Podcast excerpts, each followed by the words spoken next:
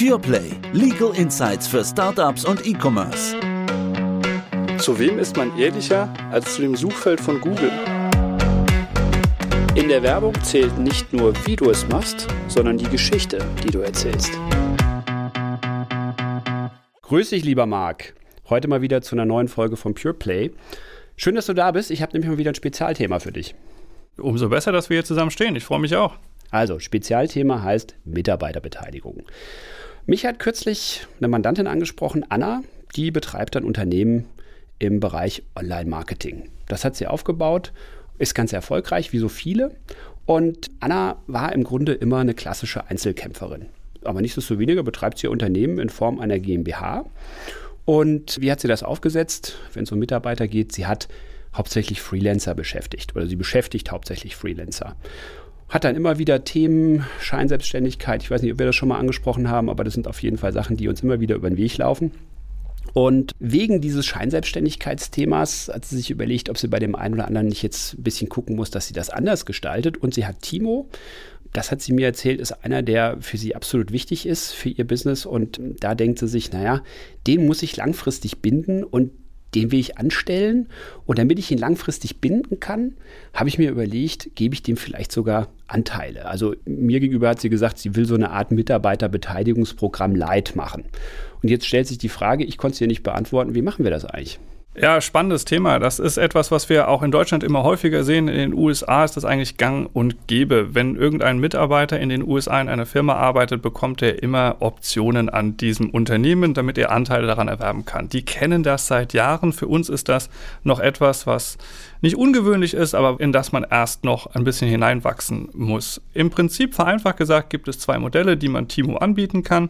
Entweder man beteiligt ihn direkt an dem Unternehmen von Anna oder alternativ, man tut so, als ob, man gibt ihm also eine virtuelle Beteiligung. Das sind im Prinzip die beiden Klassiker, die man hat. Oh, virtuell, das klingt spannend. Das passt ja auch direkt zu unserem Thema E-Commerce. Also dann lass uns das doch mal durchgehen.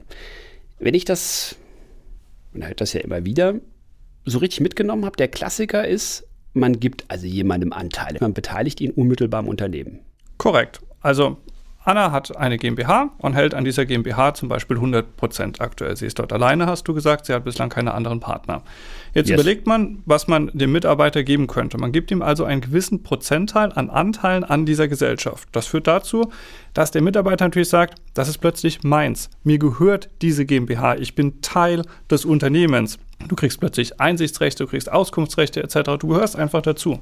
Okay, das wäre so meine Frage gewesen. Also wahrscheinlich muss sich Anna ja schon im Klaren sein, dass sie dann jemanden äh, sozusagen neben sich stehen hat, der da mitmischen kann. Genau so ist es. Also es sitzt plötzlich jemand mit am Tisch. Der ist zu laden zur Gesellschafterversammlung, der muss gefragt werden. Selbst wenn vom prozentualen Anteil her seine Stimme nicht ins Gewicht fällt und Anna Timo überstimmen könnte, aber er muss geladen werden zu den Gesellschafterversammlungen, er muss gefragt werden, er hat ein eigenes Stimmrecht, er hat Einsichtsrechte, er hat Auskunftsrechte, er ist ein richtiger Gesellschaft. Das ist die stärkste Form der Mitarbeiterbindung, die sich Anna in diesem Fall überlegen könnte.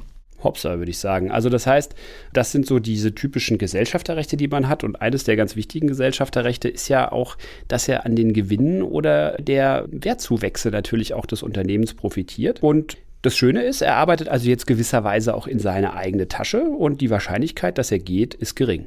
Habe ich recht? Genauso ist es. Also er arbeitet ja für sich selbst. Es ist sein eigenes Unternehmen. Dass er dieses Unternehmen verlässt, an dem er beteiligt ist, die Wahrscheinlichkeit ist natürlich gering. Das kann man nicht komplett ausschließen.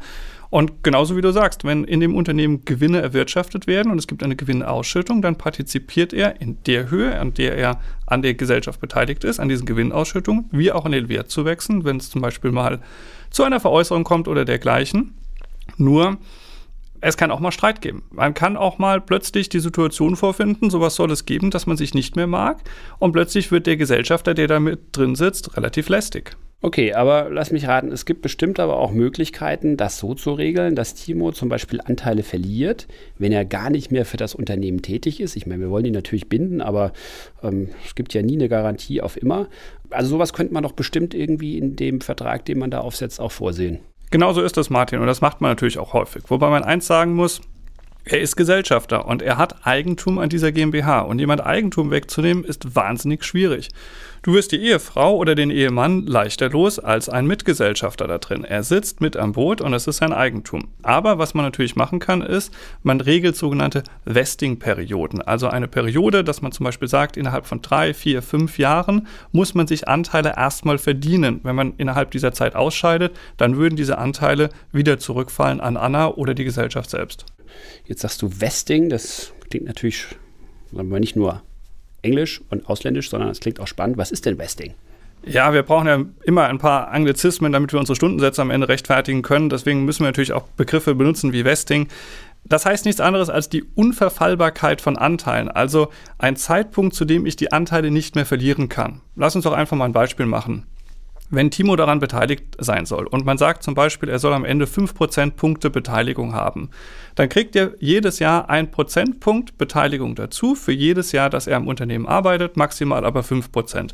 Und wenn er die fünf Jahre dabei gewesen ist, dann ist dieses Vesting erfüllt, dann sind diese 5% unverfallbar, die stehen ihm dann auch zu. Würde er früher gehen, würde er einen Teil der Anteile wieder verlieren. Das heißt Vesting kapiert.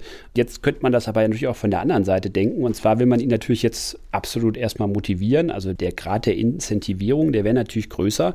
Wenn er gleich die 5% hätte, gibt es da auch irgendeine schlaue vertragliche Regelungsmöglichkeit? Da hast du natürlich vollkommen recht. So würde Timo sagen, ich muss ja erstmal eine ganze Menge machen, damit ich überhaupt in den Genuss von 5% komme. Und im ersten Jahr hat er dann zum Beispiel in dem Beispiel ja, eben nur 1% oder 2%. Das heißt, das Stück vom Kuchen ist nicht ganz so groß.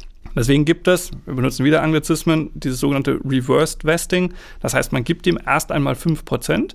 Und jetzt muss er sich aber trotzdem die Anteile hinzuverdienen. Würde er nach Jahr 3 ausscheiden, dann würde man ihm 2% der Anteile beispielsweise wieder wegnehmen. So wäre er gleich von Anfang an super motiviert, hätte Anteile an der Gesellschaft und man hat trotzdem eine Regelung, dass wenn er früher ausscheidet, weil man sich nicht mehr mag, dass man ihm die Anteile dann wieder wegnehmen kann. Kommen wir also zu dem Punkt ausscheiden.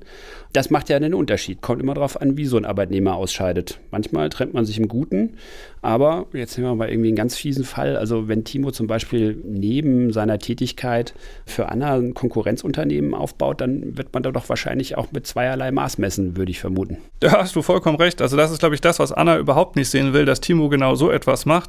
Aber in der Tat, diese Vertragskonstrukte sind dann nicht ganz einfach, aber man regelt genau dieses. Man hat sogenannte Good Lever und Bad Lever, also einer, der im Guten geht, einer, der im Schlechten geht am Ende. Was bedeutet das? Jemand, der einfach sich anders orientiert und das Unternehmen im beiderseitigen Einvernehmen verlässt, das ist ein Good Lever. Der soll dann durchaus auch die Prozente, die er bis dahin erwirtschaftet hat, behalten dürfen. Wenn ich aber ein Bad Lever bin, weil ich zum Beispiel in die Kasse gegriffen habe oder du hast das Thema angesprochen, Timo baut ein Konkurrenzunternehmen auf. Das sind alles Fälle, bei denen man sagen würde, so haben wir uns das nicht gedacht. Weil er dann jemand ist, der im Bösen geht, dann kann es Spielregeln geben, bei denen er Anteile auch wieder verliert und diese Anteile zurückgeben muss. Nur, er gibt sein Eigentum zurück. So ganz für Umme geht das nicht. Ich habe mir das schon gedacht, dass das früher oder später kommt. Also sprich das Thema Vergütung oder ich habe immer Abfindung gehört. Wie ist das denn? Das kann man doch bestimmt aber vorher regeln, oder? Ja, da hast du recht. Man kann es in Teilen regeln. Ich glaube, wichtig ist an dem Punkt nochmal zwei Sachen zu unterscheiden. Timo hat dann ein Anstellungsverhältnis, ist ein Angestellter in der GmbH. Das hat aber nichts mit seiner Stellung als Gesellschafter zu tun. Als Gesellschafter hat er Eigentum in Form von Gesellschaftsanteilen an dieser Gesellschaft. Wenn ich ihm das wegnehmen will, muss ich ihn dafür entschädigen. Jetzt kann ich in der Tat sagen, dass wir vorher die Spielregeln festlegen, wie diese Entschädigung erfolgt. Häufig sieht man dort sogenannte Buchwertklauseln. Das heißt, es soll nur der Buchwert ersetzt werden. Martin, in der Regel sind die alle unwirksam. Deswegen versucht man es irgendwie greifbar zu machen. Grundsätzlich habe ich Anspruch auf den Marktwert. Was auch immer der Marktwert ist, der muss ermittelt werden. Was aber zulässig ist, ist Abschläge zu machen. Da gibt es unterschiedliche Auffassungen, ob man 30 oder 40 Prozent Abschlag noch als vertretbar ansehen kann. Aber das ist etwas, wo wir sagen würden, das würden wir auf jeden Fall regeln. Ich mache einfach mal ein Beispiel. Wenn jemand im Guten geht, zu sagen, okay, du hast den Marktwert verdient und du bekommst auch das Geld dafür. Wenn aber jemand im Schlechten geht, zu sagen, wir ziehen von dem Marktwert 30 oder 40 Prozent ab, das würden wir als gerade noch zulässig ansehen. Wenn aber Anna reinschreiben würde, er bekommt nur den Buchwert oder das Nominalkapital, das sind Klauseln, die sind unwirksam. Und die Unwirksamkeit einer solchen Klausel hat zur Folge, dass er am Ende Anspruch auf den vollen Marktwert hat. Das heißt dann, ich kann nicht etwa reinschreiben, wenn die Buchwertklausel nicht hält, dann gehe ich her und gewähre dir gerade noch das möglichst zulässige, sondern das geht dann zulasten von demjenigen, der diese Regel verwendet. Da fliege ich aus der Kurve. Also kein Rosinenpicken quasi.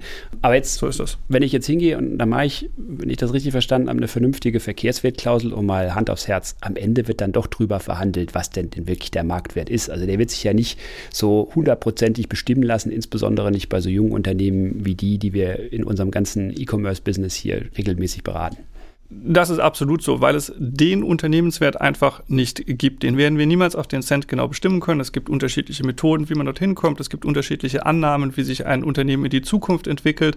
Denn eine Unternehmensbewertung hängt maßgeblich an der Planung der Geschäftsführung und ist zukunftsorientiert. Das wird zwar mit den Vergangenheitswerten verprobt am Ende, aber es ist eine Zukunftsplanung und das kann, wie man so schön sagt, eine Hockeystick-Planung sein, dass das Unternehmen am Ende durch die Decke geht. Das ist die Hoffnung aller.